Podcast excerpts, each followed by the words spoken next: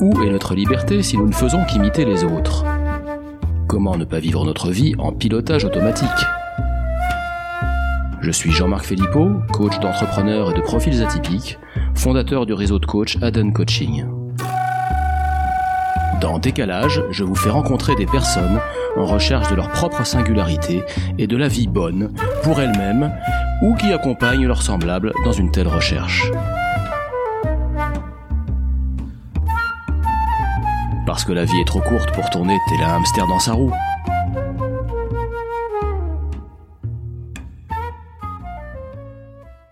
Bonjour, aujourd'hui pour cet épisode de décalage, j'ai la joie et le plaisir de recevoir Gilles Poirieux. Bonjour Gilles. Bonjour. Alors Gilles, ça fait un petit bout de temps qu'on se connaît en fait. Je t'ai connu il y a 7 ou 8 ans, à l'époque tu étais euh, dirigeant chez Sodexo et après avoir euh, longtemps travaillé dans les pays de l'Est et notamment en Pologne, tu es, euh, t'étais occupé d'abord de Sodexo France, puis de l'université euh, d'entreprise, autant je me souvienne. Ensuite, je t'ai suivi, enfin, tu étais déjà en même temps euh, président d'EVH, une association de dirigeants des entreprises vivantes pour des, euh, dirigées par des hommes et des femmes vivants. Je me, souviens de ça, mais tu pourras évidemment nous en reparler. Et si aujourd'hui je t'accueille, c'est avant tout en tant que président de l'association Tadam, dont l'objet, on va y revenir, est vraiment très très aligné avec la, la raison d'être de mon podcast. Mais voilà, ça c'était juste pour le teasing, mais avant, avant d'aller plus loin, je vais, laisser te, je vais te laisser compléter euh, cette présentation euh, de la manière qui te convient, ce que, ce que tu souhaites dire de, de, toi compte tenu du sujet du jour. Eh bien écoute, oui, en effet, j'ai pris la présidence de, Tadam il y, a, il y a 18 mois, après être dans le comité stratégique depuis trois ans. Et je fais ça bah, à titre euh, tout à fait bénévole, à côté d'autres d'autres activités que j'ai d'administrateur indépendant dans, dans, des conseils d'administration, parce que j'ai toujours besoin d'avoir ce lien avec les entreprises, euh, du, du mentorat de dirigeants, et aussi euh, de la médiation, la médiation humaniste que je fais pour re, resserrer les liens dans l'entreprise et, résoudre les conflits. L'humanisme qui a été, il me semble, au cœur de ton parcours, hein, depuis, depuis des méthodes de management originales que tu as mises en œuvre, je crois, à l'époque, euh, Sodexo, en particulier en Europe de l'Est, jusqu'à euh, ce que tu as aidé à, se, à, développer au sein de, au sein de l'association de VH. VH. Oui. Donc moi, je, oui, moi je suis un, fervent supporter et, acteur du, management par la confiance. je crois au, au, duo exigence et bienveillance et à l'intelligence collective. Donc euh, c'est des choses qui m'ont toujours porté, euh, que j'ai pu euh, bah, développer euh, dans les, les groupes euh, de dirigeants euh, au sein, au sein de VH. Et aujourd'hui aussi, dans les séjours que nous faisons pour des jeunes de Tadam, d'utiliser ce par et pour, c'est-à-dire c'est par les jeunes et pour les jeunes qui sont là, que on peut révéler les talents. Pas simplement en travaillant en one-to-one -one avec un jeune, mais le groupe, et les autres jeunes sont en capacité d'apporter euh, énormément d'informations euh, sur euh, les, le talent qu'ils voient ou les, les, traits de personnalité qu'ils voient de leur, euh, des, des, autres jeunes avec qui ils sont pendant, pendant ces séjours ou pendant ces ateliers dans des classes. Alors peut-être avant de, de, revenir sur le comment ou sur le quoi et sur le comment ça se passe chez Tadam, euh, peut-être déjà prendre un temps pour que euh, tu nous expliques finalement la raison d'être euh, ou la, la, mission que s'est donnée euh, cette association Donc la raison d'être, c'est révéler les talents, c'est rendre en fait autonome dans ses choix de vie et surtout ses choix d'orientation des jeunes en les aidant à mieux se comprendre. Donc c'est un lieu de connaissance de soi euh, qui permet, euh, au travers d'une méthodologie qui mixte, euh, l'analyse neurocognitive et comportementale, donc l'ANC, qui, qui, est la méthodologie des, des, personnalités, qui mixe beaucoup de travail sur le corps et également euh, des outils du coaching, euh, avec beaucoup d'inclusion, beaucoup de, questionnements qui permettent, euh, qui permettent à ces jeunes d'avancer. Et l'origine l'origine de, de, Tadam, c'est euh, Marina Barrault, qui, a, qui est la fondatrice et qui un jour a dit ça suffit, 100 000 décrochés scolaires par an en France au XXIe siècle. C'est pas normal. Ça va pas. Comment est-ce qu'on fait pour accrocher scolairement et faire vivre à des jeunes des scolarités voulues et pas des scolarités subies? Eh bien, pour ceux qui sont proches du décrochage, mais également pour l'ensemble des enfants de France, leur consacrer du temps pour qu'ils comprennent leur talent, pour qu'ils acquièrent une plus grande tolérance par rapport à qui ils sont, et l'adolescence, on sait, c'est un moment quand même difficile où on s'accepte pas toujours, une plus grande tolérance vis-à-vis de soi-même, et surtout une plus grande tolérance vis-à-vis de l'autre. Hein, l'adolescence, c'est quand même une période où pour être accepté dans le groupe, on est capable de, de mettre de côté euh, un certain nombre de, de, de singularités qu'on peut avoir pour se fondre dans la masse. Donc la cible de Tadam, ce sont tous les collégiens et tous les lycéens de France? La cible de Tadam, euh, c'est principalement les quatrièmes, troisièmes, mais on remonte maintenant, on a des établissements qui nous demandent de démarrer à la sixième, et on a dans nos séjours des jeunes qui vont jusqu'à la terminale, voire au-delà, quand ils se sont rendus compte en première année euh, post-bac que finalement ils ne sont pas dans la filière qui les, intéressait. Donc en effet, on s'intéresse et on, est, spécialisé dans les 10, 10, 20 ans, je dirais, avec une, grosse cible quand même sur les jeunes quand ils sont en troisième, seconde. Surtout aujourd'hui, où on demande aux jeunes de prendre des options très, très tôt pour pouvoir euh, se décider dans Parcoursup. Euh, les décisions doivent se prendre de plus en plus rapidement sur euh, quelles options je prends pour ensuite faire le parcours que je souhaite. Hmm. Voilà, ce qui stresse beaucoup de monde d'ailleurs. Donc, si, je comprends bien, Tadam a pour vocation de, de combler euh, ce qui est a priori un grand vide. Hein. Alors moi, euh, ça fait, ça fait quelques années que j'étais au collège et au lycée, mais dans, mon souvenir, euh, dans toute ma scolarité, j'ai peut-être vu une fois ce qui s'appelait à l'époque un conseiller, d'éducation. Je ne sais pas s'il s'appelle encore comme ça. Et, et, et, en plus, dans mon souvenir, bon, les personnes qui allaient voir le conseiller d'éducation, c'était les personnes qui étaient en échec scolaire, et si, si vous n'étiez pas en échec scolaire, si vous n'étiez pas en échec scolaire, tu n'avais aucune raison d'aller les voir, et c'était, euh, c'était va tout droit. Donc va tout mmh. droit, à mon époque, c'était euh, un bac scientifique, euh, euh, voilà, et puis après, et puis après c'était, ça, ça, dépendait un petit peu de la famille dont, chacun, dont chacun était issu, mais c'était, c'est une invitation à prendre une voie par défaut. Hein, euh, oui. ce, qui, ce qui, moi, a fait vraiment écho avec le thème, euh, le thème de mon podcast, puisque l'intention du podcast est d'aller vers une vie plus intentionnelle et pas, et pas de vivre sa vie en pilotage automatique. Et en fait, le pilotage automatique, il commence potentiellement euh, dès, dès, la quatrième. Voilà. On est resté en fait dans le système qu'avait mis en place Napoléon. Napoléon a mis en place un système qui était on prépare une élite qui a une intelligence logico-mathématique supérieure aux autres et on prépare les futurs ingénieurs, les futures grandes écoles de commerce. Et puis, ben, sur les côtés, sur les bords, ben, les gens ils feront un peu ce qu'ils peuvent. Or, aujourd'hui, un conseiller d'orientation euh, digne de ce nom ne peut pas que travailler sur l'acquis scolaire, sur les notes. Sur les compétences. Mais il faut travailler sur euh, les envies, les appétences, et les jeunes sont tout à fait capables d'expliquer qu'est-ce qui leur met des étoiles dans les yeux, et sur leurs talents. Et on peut avoir des talents qui sont des talents euh, qu'on recherche dans toutes nos entreprises, et que les jeunes, voilà, si on peut leur ouvrir, si on peut leur ouvrir ce champ-là, euh, pour décider le type de carrière dans lesquelles ils souhaiteront évoluer, ben on leur donne un formidable atout. Et, c'est un atout pour les entreprises de France aussi avoir des collaborateurs qui ont pris des métiers parce que ça les passionne, c'est quand même mieux que de les prendre juste par défaut ou pour gagner des sous ou juste pour avoir un CDI. Alors, concrètement, comment ça se passe? Donc, j'ai compris que vous organisiez des stages euh, d'une semaine avec des groupes dont je ne sais pas trop comment ils sont constitués. Tu disais tout à l'heure que vous appuyez sur, euh, sur un outil, euh, également sur des sur des, sur des méthodes issues du coaching. Comment ça se passe aujourd'hui euh, euh, lorsqu'un jeune euh, souhaite être accompagné, suivi, je ne sais pas comment on dit, par ta dame?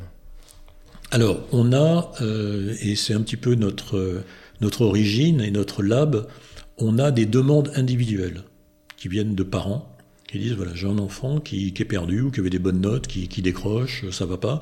Donc il y a des stages pour eux qui durent une semaine où ils arrivent souvent sans avoir envie de venir, un peu forcés par les parents, et où ils vont travailler sur la découverte de qui ils sont, des talents qu'ils ont, des envies qu'ils ont, et qui vont être partagés avec des retours par les accompagnants, mais aussi des retours par les autres jeunes qui sont là. Donc ça, c'est ce qu'on appelle le séjour.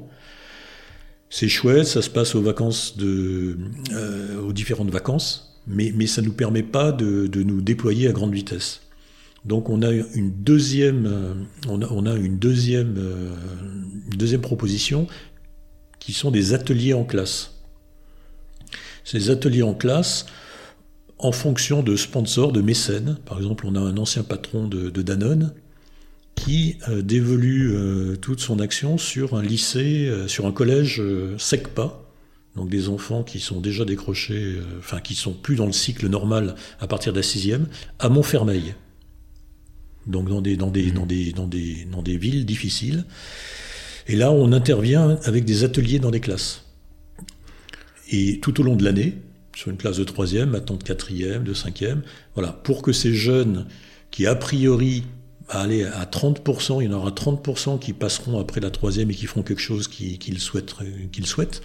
Le reste sera en décrochage. On réussit à accrocher l'ensemble d'une catégorie d'âge. Et donc, euh, on arrive à avoir 100% des jeunes qui, en troisième, disent voilà ce que je ferai l'an prochain. C'est pas par défaut, c'est ce métier que j'ai envie de faire, un métier manuel, un métier où j'ai envie de continuer euh, une, classe normale. Donc on a ces deux, mmh. ces deux programmes, un programme individuel où les parents payent et un programme qui est beaucoup plus destiné euh, à faire des ateliers dans des classes et où là on apporte nous-mêmes du financement avec des mécènes ou bien parfois les écoles euh, financent. Et, notre but ultime serait que la classe de troisième, la classe verte de troisième, puisse devenir une semaine type Tadam où les jeunes voilà, découvrent leurs talents et, euh, et s'autonomisent dans leur, euh, dans leur choix d'orientation et même leur choix de vie. Oui, s'autonomiser, j'ai bien compris que c'était au cœur hein, quand tu parlais du par et du pour hein, tout à mhm. l'heure. Il y a une notion de. Vous fournissez un cadre, des compétences, des, des méthodes, mais je, comprends qu'il y a une, une, responsabilisation euh, forte de chaque jeune, notamment euh, euh, par, euh, par des travaux en groupe. je ne sais pas si c'est des, des processus type co-développement ou d'autres choses que, que, vous mettez en œuvre. Il y a de l'intelligence collective dans tout ça, je crois. Oui. Oui, il y a de l'intelligence collective, il y a, il y a, en effet des moments de, de, feedback à la fin qui sont des moments euh, qu'on peut, qualifier de, de co-développement. Euh, il, y a, il y a un cadre hein, qui est posé, qui est un cadre de bienveillance, d'écoute, de co-responsabilité et de confidentialité que les jeunes adorent qui est protecteur. Qui est très protecteur, qui peut même être euh, euh, trop merveilleux, puisqu'ils disent quand on va repartir dans la vie réelle, on ne sera pas là-dedans. C'est vrai que la, bon, la, jeunesse vit dans un environnement qui n'est pas forcément toujours très bienveillant entre eux, enfin, où il y, a, des craintes. voilà. Et, ça, ça permet de, de, faire éclore, ou de, en tout cas de planter des graines qui commencent à éclore sur, sur un processus de, de, voilà, voilà ce que je veux faire plus tard, voilà en tout cas ce que je ne ferai pas, voilà ce qui, voilà ce qui m'attire, et, de commencer à rechercher voilà, vers quel, quel type de métier, quel type de formation j'irai. Et, et ça peut être des critères en termes de, j'imagine, de typologie de métier, un métier plutôt manuel ou plutôt intellectuel, ou en, termes de type d'environnement, euh, euh, plutôt en équipe, plutôt, euh, plutôt en indépendant. C'est, quels sont, c'est ça. ça peut, ça peut, être différents types de, toutes sortes de conclusions. Euh, c'est tout type de conclusion, tout à fait, euh, qui, démarre par est-ce que je veux être, est-ce que je suis un participatif, est-ce que j'ai besoin d'une équipe pour me sentir bien, est-ce que j'ai besoin d'être dans un collectif ou pas? Voilà, parce que celui qui a besoin d'être dans un collectif et qui va faire un métier très solitaire, euh, voilà, il, il, faut, voilà, c'est bien de lui, de lui, de lui dire comment il sera le plus heureux en, restant dans ses motivations primaires. On peut tous être dans nos motivations secondaires, donc il faut que, je dois me battre pour, etc.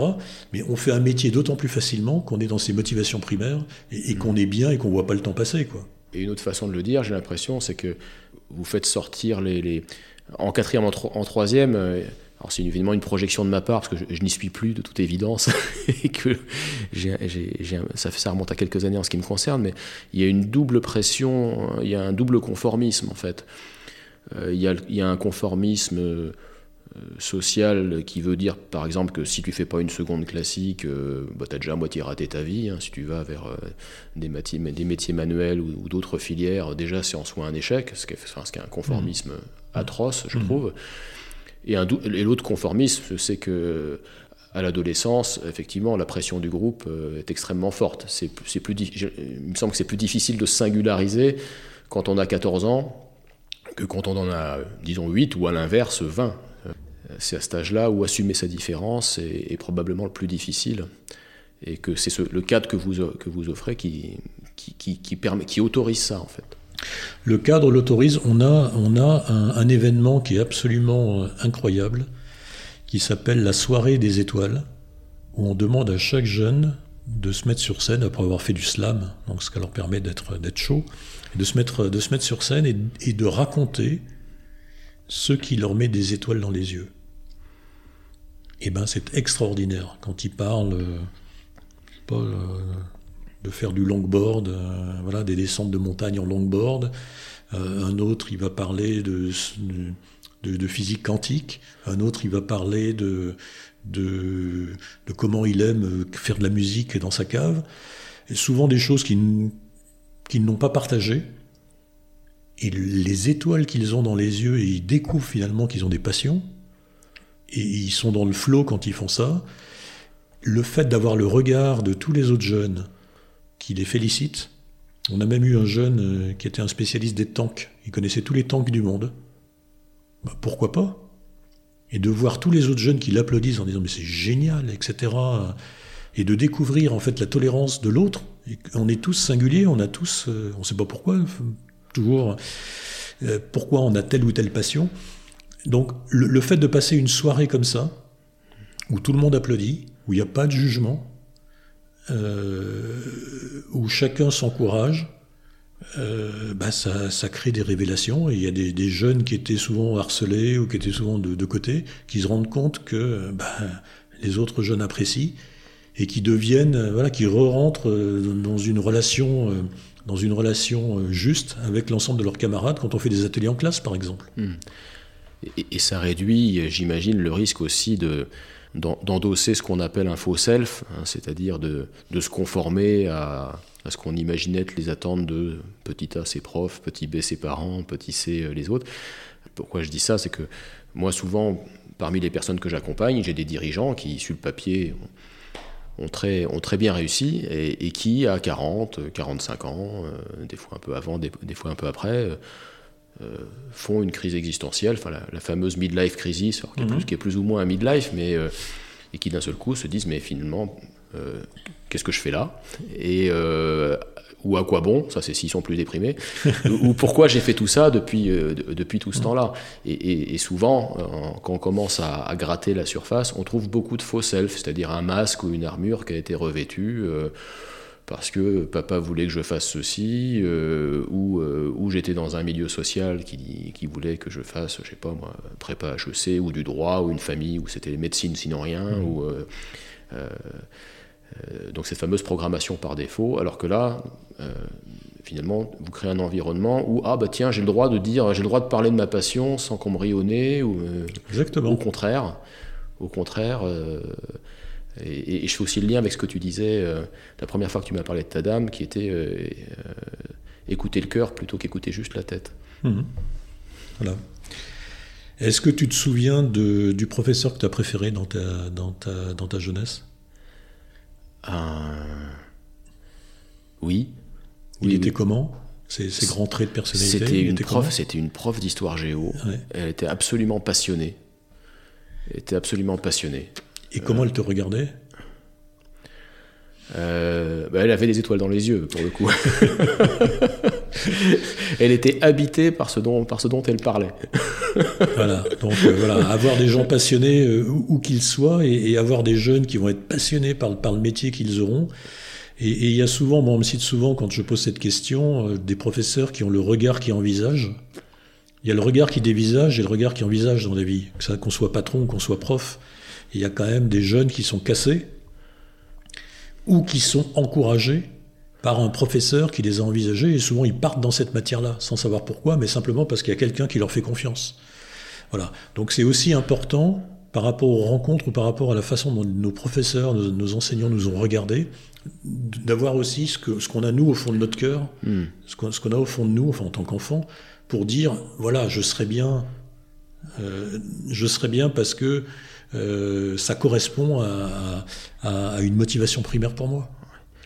Et ce que vous proposez, ça, euh, vous êtes justement dans un regard qui s'efforce de comprendre et jamais de juger, ce qui est, ce qui est un peu le mmh. contraire du, du, système scolaire dans son ensemble, où euh, il y a une logique d'évaluation, mmh. d'évaluation perpétuelle et donc de, et, donc de jugement perpétuel.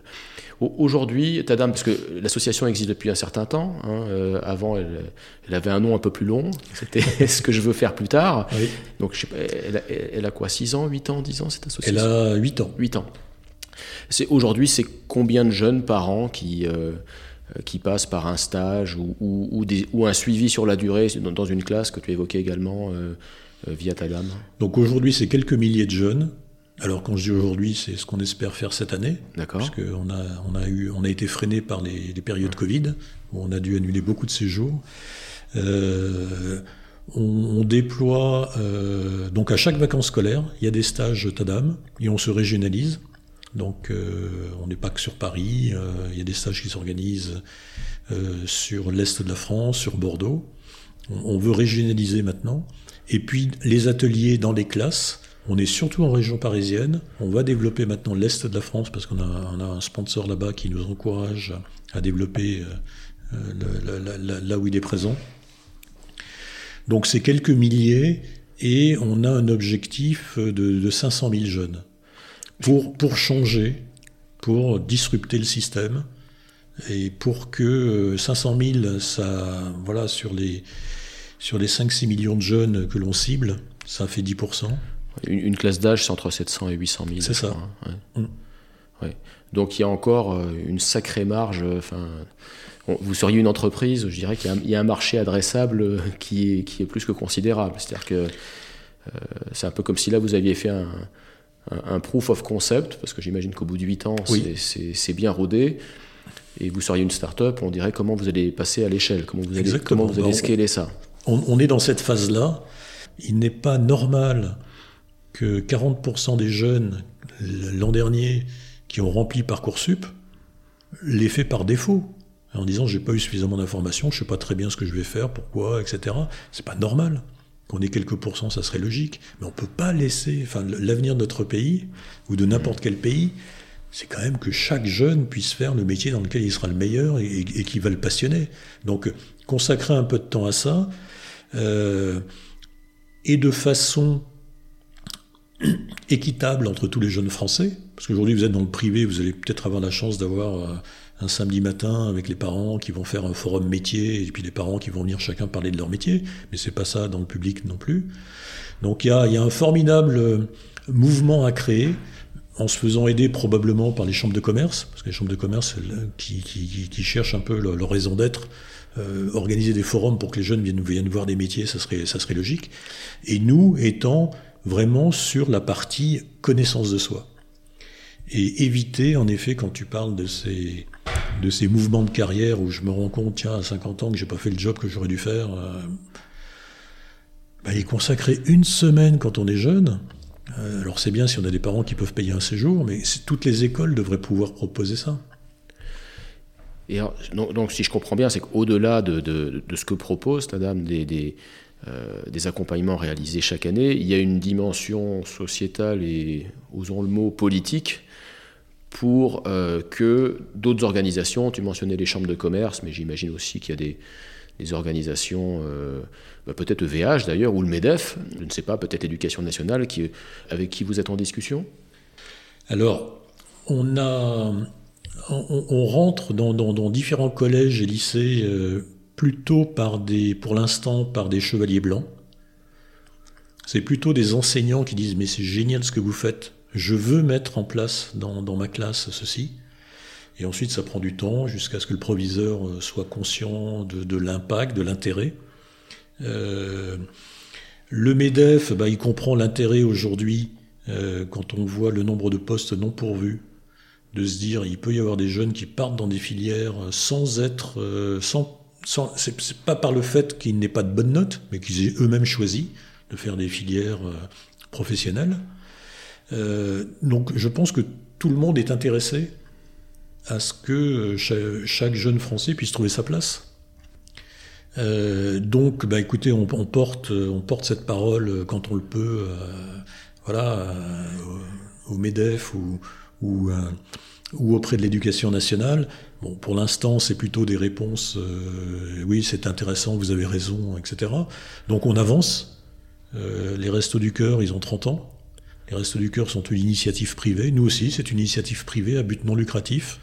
Mais on espère que voilà que l'État prend. Enfin, pour moi, c'est à l'éducation nationale, bien évidemment, de considérer l'apport non, pour la réussite des, enfants, d'avoir euh, ces temps de connaissance de soi, que ce soit fait dans l'éducation nationale ou, à côté. Hein. Et, ça va, c'est un peu une révolution culturelle en France, parce que ça va, euh, je suis bien placé pour en parler, ça, va à l'encontre d'une culture du statut. Hein. moi, je suis toujours frappé. Euh, tu sais, les, CV des dirigeants, y compris à 60 ans, y compris même des fois dans les, comment, les, les avis de décès, euh, la première chose qui est dite pour présenter la personne, c'est euh, euh, Polytechnique telle promotion, mmh. ou HEC telle promotion, ou ENA telle promotion. C'est-à-dire qu'en France, on se définit par un concours qu'on a réussi à l'âge de 19 ans, jusque dans la tombe. Mmh. donc c'est la, la, culture du statut porté, porté à son extrême, et avec une hiérarchisation effectivement par défaut des voies où ben, voilà au sommet se trouvent les classes prépa, euh, scientifiques, commerciales, etc. Bon, médecine, ça peut être bien, Sciences Po aussi, le mhm. droit, ça dépend. Mhm. Et, et, puis, bah, et puis, si tu n'as pas fait un bac, euh, un bac classique, déjà, tu es, un joueur de seconde division, voire de troisième. Et si tu es sur une filière manuelle, euh, n'en parlons pas. Mhm. Alors que, les, alors que toute ressemblance avec les besoins, les besoins en, en, emploi d'un pays comme la France serait purement fortuit. Donc, on, on attaque, c'est un changement de culture en fait majeur que que, que vous essayez d'accélérer, parce que je pense qu'il est en cours, mais que, que vous essayez d'accélérer. Mmh, mmh. Bah, vivre, vivre une vie professionnelle euh, qui corresponde à, qui corresponde à, son envie euh, et à, à, ses passions, voilà, c'est absolument génial.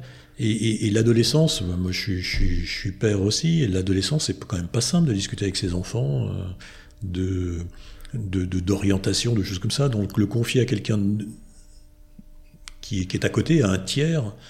Euh, voilà, il y a beaucoup de pertinence, comme, comme le coaching en entreprise aujourd'hui. Il y a besoin à un moment d'aller vers des personnes qui, qui sont en capacité d'accompagner, euh, mais là il faut le faire à grande échelle maintenant. On peut pas, on, peut pas avoir 100 000 décrochés scolaires par an. Un décroché scolaire coûte à la collectivité 240 000 euros. 240 000 euros Pendant sa vie. C'est une étude BCG et ministère du Travail euh, il, y a, il, y a, une dizaine d'années. 240 000 euros, multiplié par 100 000.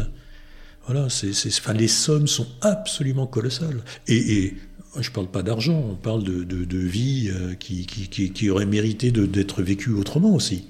Oui, on, peut aussi faire un lien avec le, pourcentage des Français qui se considèrent comme pleinement engagés dans leur travail. Exactement. Qui de mémoire est aux alentours de, 10 ou 15 Exactement. Et, on ne peut pas souhaiter à ces enfants de dire ouais, tu vas être en CDI, euh, cherche ton CDI et deviens un robot, parce que les robots nous remplaceront. C'est plutôt euh, fais ce qui te passionne. Dans les changements de culture, c'est aussi cessons de mettre la sécurité cessons de mettre la sécurité comme l'alpha et l'oméga d'un bon, choix, bon choix de carrière. J'adore ce mot de carrière, délicieusement, délicieusement obsolète, euh, mais que c'est la sécurité qui compte, hein, le fait mhm. de pouvoir trouver un CDI.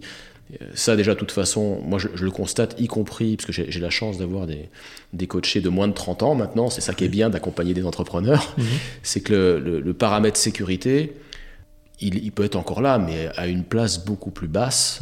Euh, que chez les cadras ou, les quinquas, ou euh, moi je, vois j'ai des clients quinquas, ou même si voilà, ils ont des revenus parmi, dans le premier centile des revenus français, largement, euh, bah, finalement, ils ont l'impression d'être prisonniers quelque part parce que.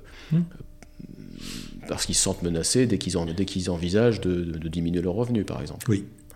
Donc ça change aussi, ça va à l'encontre, Tadam va à l'encontre de, cette culture du statut et va aussi à l'encontre de, ce, oui, de cette habitude euh, qui est en train plutôt de virer génération, boomer plus génération X, ou peut-être encore un petit peu Y, de mettre la sécurité en, pôle position, là où la génération Z ne le fait plus. Oui, il y a ça, et, également, euh, pour moi, on rentre dans une société du lien. Enfin, en tout cas, moi, c'est l'appel que j'ai euh, euh, pour les, pour, pour, les années à venir. Cette société du lien où on est très tolérant, on accepte, où, où, on vénère celui qui réussit professionnellement, pas simplement celui qui est champion de sport, ou qui, qui, joue dans une grande équipe de foot, mais, mais où on, on honore tous ceux qui sont passionnés par ce qu'ils font euh, et quel que soit leur diplôme. Je tombais récemment sur, sur une histoire, je ne sais plus quel réseau social, qui disait, voilà, dans un, une soirée en ville euh, parisienne, euh, il y a, voilà, il y a, y a plein de personnes, puis il y en a plein qui disent Qu'est-ce que tu fais toi? Bah, Je suis consultant, ou je suis, mmh. ou je, je suis directeur de tel truc. Et puis d'un seul coup, il y en a, il y en a, il y a alors il y a des réponses polies. Hein. Puis d'un coup, il y en a un qui dit je suis fromager. et là, tout le monde vient vers lui et, veut en savoir plus sur ce qu'il fait et comment, comment il s'y prend, etc. Euh, il, y a, il, y a, aussi un lien avec ce phénomène des bullshit jobs. Hein, Peut-être un peu, ça, ça vient. Tout, tout, ça, ça tire dans la même direction. Donc, sortir de ces métiers qui n'ont qui n'ont qui n'ont pas de sens. Mm. Hein.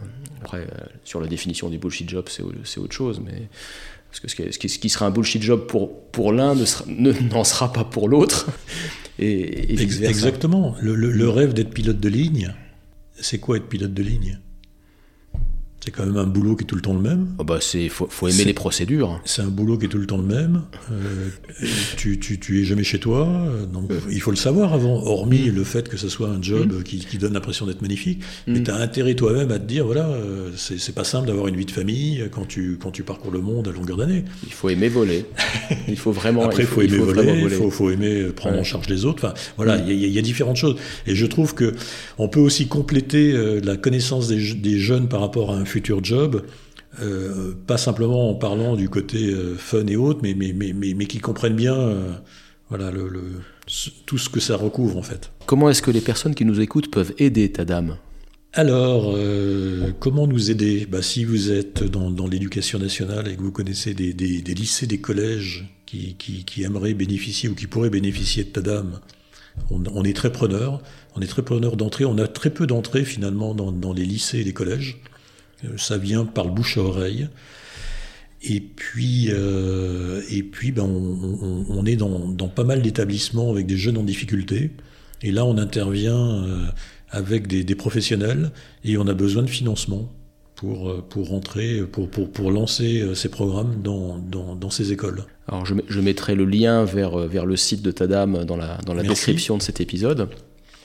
Il y avait une dernière question que je voulais te poser, Gilles, c'était euh, finalement quel lien tu fais entre ton expérience d'une dizaine d'années, je crois, euh, en tant que président de VH, donc association de dirigeants, et maintenant euh, ta dame, donc là où tu n'es plus avec des, dirigeants, mais à la présidence d'une association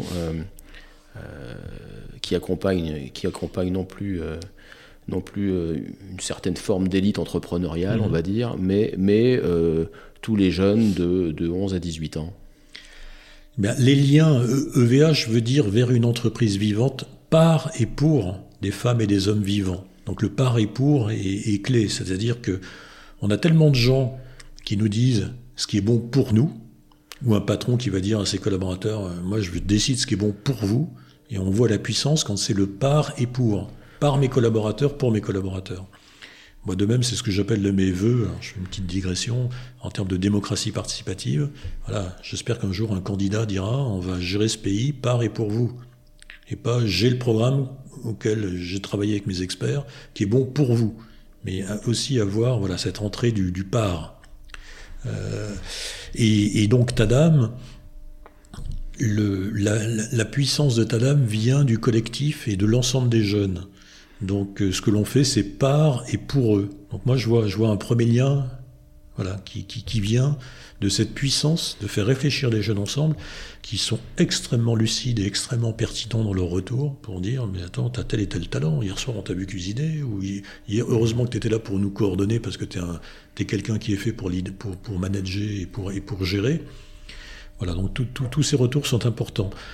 Euh, moi, je me suis régalé, je, reste dans le conseil euh, d'administration de, de, VH, mais je me suis régalé à accompagner ce qu'on peut appeler des puissants, hein, des, dirigeants, et qui ont envie d'être alignés et qui développent euh, un, certain humanisme, enfin qui sont en tout cas sur, un chemin d'humanisme.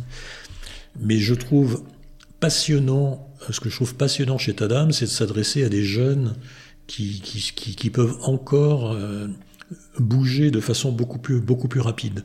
Et je pense qu'on gagne beaucoup de temps à démarrer ces accompagnements de jeunes euh, lorsque, euh, bah, lorsqu'ils sont en train de, de, de, de préparer leur, avenir, de les rendre autonomes, euh, que vraiment ils aillent vers des carrières dans lesquelles ils vont se, régaler, euh, pour, pour vivre bah, leur singularité. EVH, e c'est rendre singulier, c'est pour moi un leader, et tu, le sais, Jean-Marc, en, tant que coach, le, le, leadership est quand même très, personnalisé. Et c'est l'alignement d'une personne avec elle-même qui fait qu'elle entraîne et qu'elle entraîne euh, l'entreprise, etc. On peut lire des tas de bouquins de management, mais au, bout du compte, il y, a, il y, a, autant de leaders qu'il y a d'êtres humains, et chacun dans sa singularité. Et voilà, et travailler déjà sur cette singularité chez les jeunes et chez les jeunes fragiles qui risquent, qui risquent de décrocher, donc de les réaccrocher dans quelque chose qui leur plaît.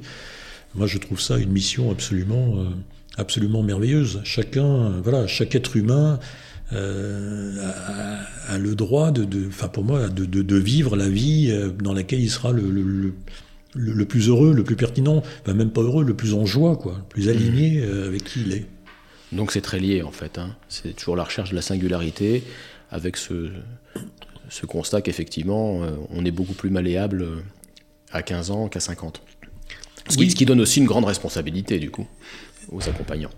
Tout à fait, et, et, et, et d'être déjà, parce que moi j'étais dans un séjour la semaine dernière, ils étaient tous bluffés de se dire comment en quelques jours on peut vivre dans un cadre aussi bienveillant, aussi authentique, euh, aussi en joie, en camaraderie, avec des jeunes qui disent mais j'ai jamais dit ce que j'ai dit à des copains et copines que je me suis fait cette semaine, je l'avais jamais dit à mes meilleurs copains et copines, parce qu'on ne parle pas de ça. Hmm. Donc d'être dans, dans, dans, dans, ce côté d'authenticité de, qui fait que les liens sont, sont vrais, sont justes, et que ça permet d'avancer, et, et, ça crée une grande tolérance. Et c'est pas euh, voilà, mon niveau hiérarchique euh, qui fait que je regarde l'autre de façon différente. Encore une fois, on en revient au cadre, hein. c'est aussi une notion fondamentale de coaching, le cadre que vous posez, donc on a parlé de protection tout à l'heure, euh, qui permet justement l'expression de, cette authenticité-là et de, ces, cette singularité-là. Voilà, et, de ses ressentis et de ces ressentis que les jeunes ne sont pas toujours, ou même les patrons, ne sont pas toujours à même euh, voilà, d'exposer de, ou n'ont pas forcément envie d'exposer, surtout quand c'est dans la vulnérabilité ou la fragilité. Eh bien Gilles, il me reste à, te remercier très chaleureusement pour, euh, pour euh, ces, exemples, ces anecdotes et cette description de ta dame. J'invite tous nos auditeurs à cliquer sur le lien en description. Il y a donc le lien de ta dame et il y a également le lien vers EVH. Euh, puisque tout ça, finalement, ça, participe d'une même démarche par, des, par biais différents, si, je comprends bien. Et Gilles, à titre personnel, qu'est-ce qu'il faut te souhaiter pour 2022 ben, je pars en pèlerinage là. Je vais marcher, euh, je vais marcher deux mois et demi vers Assise. Donc, euh, il faut me souhaiter Ultraya. Ultraya veut dire plus haut, plus fort, plus loin. C'est le, le, chant des, le chant des pèlerins. Magnifique. Et du beau temps aussi, tant qu'à faire. Alors non. Tu préfères marcher sous la pluie?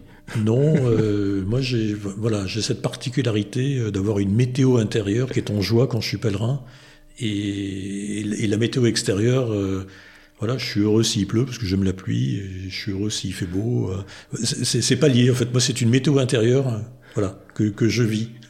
Je, je, sens que ça pourrait faire l'objet d'un épi épisode entier. Merci beaucoup Gilles. Merci à toi, merci Jean-Marc.